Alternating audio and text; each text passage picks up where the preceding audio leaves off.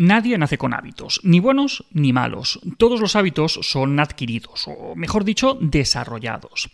Y si hay algo sobre lo que trabajamos con mucha frecuencia los psicólogos es precisamente sobre los hábitos.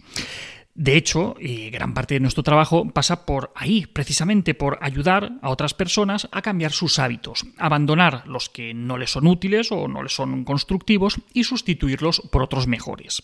Y ya os digo que no es fácil. Si lo fuera, si pudiéramos cambiarlos con facilidad, pues nos evitaríamos muchos de los problemas que tenemos a diario. Vamos a verlo.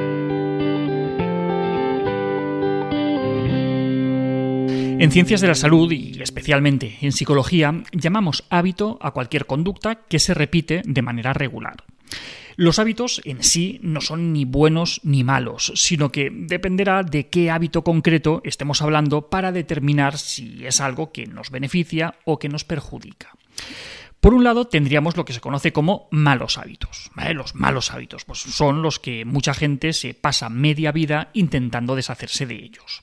La bebida, el tabaco, los juegos de azar, por poner tres ejemplos que además pueden llegar a convertirse en adicciones.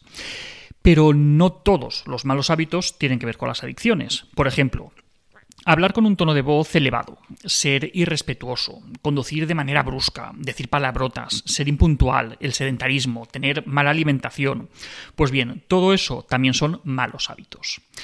Y claro, la otra cara de la moneda son esos hábitos saludables que la mayoría queremos desarrollar porque contribuyen en diferentes aspectos a mejorar nuestra salud o nuestra vida. Por ejemplo, el ejercicio, la alimentación saludable, la lectura, eh, los relacionados con la organización personal, el orden, la limpieza, ¿vale? Por lo tanto, tenemos lo que solemos llamar buenos hábitos y malos hábitos, y los llamamos buenos y malos en función de cómo nos afecta. Pero, ¿Cómo creamos los hábitos? Pues uno de los elementos clave para la generación de hábitos es la repetición. Cuanto más repetimos una conducta, pues menos esfuerzo nos implica llevarla a cabo, hasta que llega el punto en el que la hacemos prácticamente sin pensar. Eso mm, está muy bien cuando es un hábito saludable, pero cuando es un hábito que nos daña, pues puede suponer bastantes dificultades a la hora de, librarnos de él.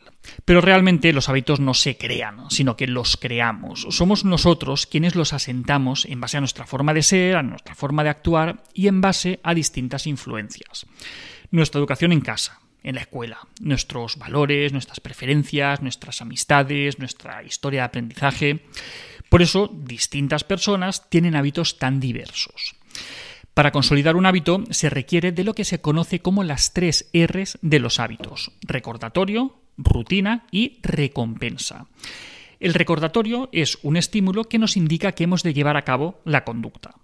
La rutina es la conducta en sí y la recompensa es la consecuencia positiva que se deriva de haberla llevado a cabo. Por ejemplo, es martes por la tarde y en mi calendario pone ejercicio. Pues bien, ese es el recordatorio. Salir a correr es la conducta que quiero convertir en rutina y la recompensa será alguna de las cosas buenas que eso me proporciona. Estar más tranquilo, mejorar mi forma física, descansar mejor o lo que sea. Y bien, ¿por qué nos cuesta tanto deshacernos de los viejos hábitos? Pues nos cuesta porque precisamente la razón de ser de los hábitos es esa, que se lleven a cabo sin casi esfuerzo ni pensamiento consciente. Cuando nos despistamos, pues ahí estamos volviendo otra vez a comportarnos como nos habíamos prometido que no volveríamos a comportarnos. Cuesta mucho esfuerzo tanto generar un hábito positivo como deshacernos de uno negativo. Además, cambiar un mal hábito por otro más positivo es, es una competición como, como muy desigual porque tenemos que sacrificar un beneficio inmediato a corto plazo por uno más incierto a largo plazo. Y claro, eso cuesta mucho. Por ejemplo, ¿qué es más reforzante a corto plazo? ¿Comerte un donut o comerte una pieza de fruta? Pues a no ser que vengas de un planeta muy, muy, muy extraño, pues probablemente te resultará más reforzante comerte el donut, aunque sabes perfectamente que para tu salud es mejor la fruta. Así que para elegir la fruta tienes que tener las ideas muy claras y tienes que no sucumbir a la mala influencia del entorno. Porque esa es otra. A veces el entorno nos lleva a mantener hábitos que no nos benefician en absoluto. La industria de la alimentación invierte muchos millones en que comamos mal.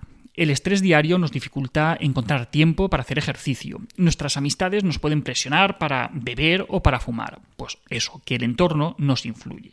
Un error que, solemos cometer con frecuencia cuando queremos hacer un cambio de hábitos es ser demasiado ambiciosos. De repente mm, vemos la, luz, nos iluminamos y, y, decidimos que las cosas no pueden seguir así. Y de repente pues, nos proponemos comer mejor, hacer ejercicio tres veces por semana, meditar, leer, dejar las redes sociales.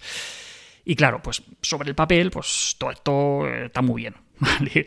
Pero la realidad es que estos cambios tan bruscos están condenados al fracaso. Cuesta mucho renunciar de golpe a los beneficios a corto plazo de esos malos hábitos.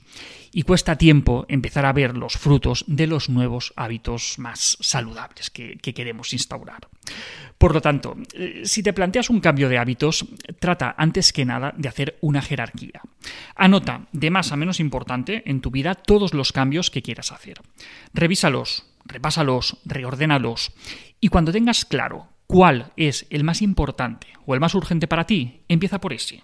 Pero no intentes hacer todo a la vez. Elige uno, comprométete con ese cambio, facilítate llevarlo a cabo y ponte difícil el incumplimiento. Por ejemplo, si has elegido empezar por el deporte, bien, pues reserva un tiempo fijo durante la semana y ni te cuestiones si hacerlo o no hacerlo. Se hace y ya está. Y cuantos más días sumes, más reforzarás ese hábito, hasta que llegará un momento en el que te costará mucho menos. No será gratis a nivel de esfuerzo, ¿vale? Solamente los, los, malos hábitos son tan, tan sencillos. Pero al menos sí que te resultará mucho menos costoso, ya cogerás cierta inercia. Otro ejemplo, que has elegido mejorar tu alimentación. Bien, pues haz un repaso a aquellos alimentos que no deberías estar tomando y empieza por ahí. De hecho, como dice el amigo Julio Basulto, es más importante enfocarnos en dejar de comer mal que en pretender comer bien. Porque el error que cometemos suele estar más en la línea del exceso de alimentos nocivos que en una falta de alimentos súper saludables. ¿Vale? Haces el listado, ¿vale? de, hecho, eh, en su último libro, Julio pues, eh, tiene un listado bastante breve por el que puedes empezar. ¿Vale? Y bajo ningún concepto te permitas esos alimentos. Que los tienes por casa, los tiras. Que no los tienes, no los compres. Y recuerda que la excepción es lo que haces un par de veces al año, no un par de veces a la semana. ¿Vale? En resumen, que, cuesta mucho cambiar de hábitos, por, la misma naturaleza de los hábitos que, que nos lleva a ejecutarlos de manera automática no quieras cambiarlo todo de golpe, sino más bien ten estrategia, elige, comprométete con un cambio, cada vez, solamente uno. De ese modo irás ganando dominio sobre ti mismo y empezarás a ver avances que te van a motivar a incorporar más cambios positivos. Y hasta aquí otra píldora de psicología. Si os ha gustado, podéis ayudarnos compartiéndola. Además, tenéis muchos más vídeos y muchos más artículos en el canal de YouTube y en albertosoler.es. Y en todas las librerías, pues, nuestros libros sobre educación y crianza y nuestros cuentos infantiles. ¿Y la semana que viene qué? Pues la semana que viene más. Venga, un saludo.